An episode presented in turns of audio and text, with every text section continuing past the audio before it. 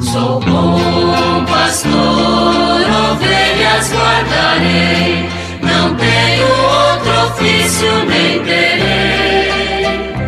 Quantas vidas eu tiver, eu lhes darei. Muito bom dia, meus amados filhos e filhas, ouvintes de nossa querida Rádio Olinda.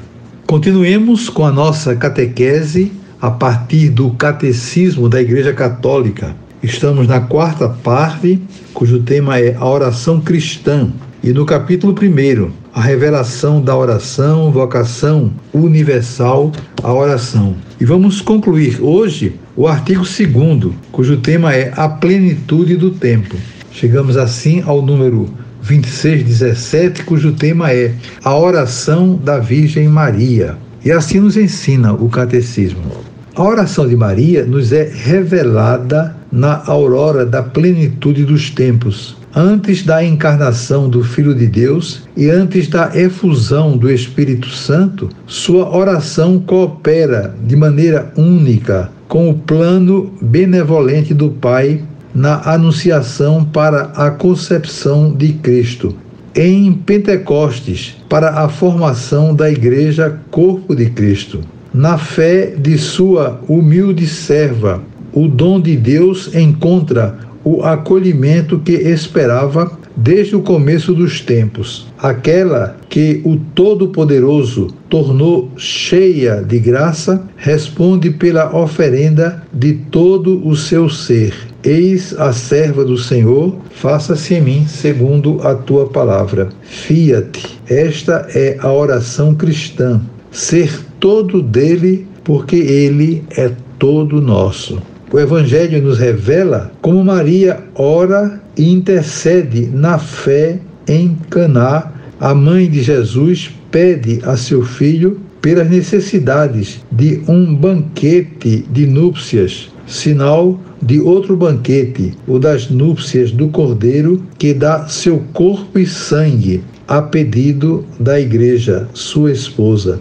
E é na hora da nova aliança ao pé da cruz que Maria é ouvida como a mulher, a nova Eva, a verdadeira mãe dos vivos. Por isso, o cântico de Maria, o Magnificat latino, é ao mesmo tempo o cântico da Mãe de Deus e o da Igreja, cântico da Filha de Sião e do novo povo de Deus, cântico de ação de graças pela plenitude de graças distribuídas na economia da salvação. Cântico dos pobres, cuja esperança é satisfeita pela realização das promessas feitas a nossos pais em favor de Abraão e de sua descendência para sempre. Nós temos aqui no nosso catecismo a evocação a Nossa Senhora nós procuramos ver em Maria, de fato, um verdadeiro modelo de oração. E o catecismo lembra aqui Nossa Senhora era uma pessoa de oração já no Primeiro Testamento, antes de, ser procurada pelo anjo Gabriel, comunicando a ela que foi a escolhida para a mãe do Salvador. E a resposta de Nossa Senhora como está dito aqui, fiat, o sim de Maria, diz o catecismo que esta é a oração cristã, ser todo dele porque ele é todo nosso. De modo que essa resposta de Nossa Senhora deve ser imitada por todos nós, porque Maria, ela, de fato, pelo silêncio, pela contemplação, né, e pelas palavras, ela nos ajuda muito a vivermos comprometidos com Cristo e com os irmãos. Também o Catecismo está nos lembrando aquele momento de Caná na Galiléia, como, como Nossa Senhora tem a preocupação de se antecipar às necessidades daquela família, pedindo a Jesus, o seu filho, que faça alguma coisa diante daquela falta de vinho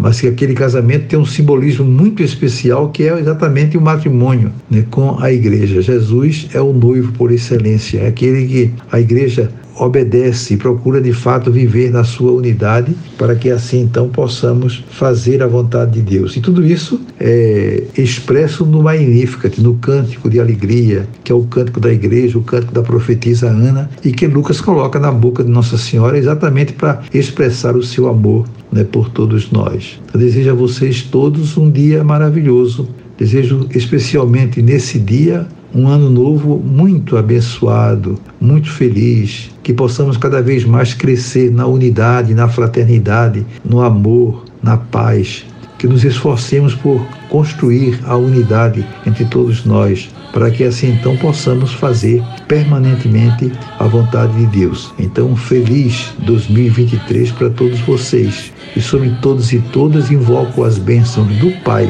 do Filho e do Espírito Santo. Amém. Sou bom pastor, ovelhas guardarei, não tenho outro ofício nem terei. Quantas vidas eu tiver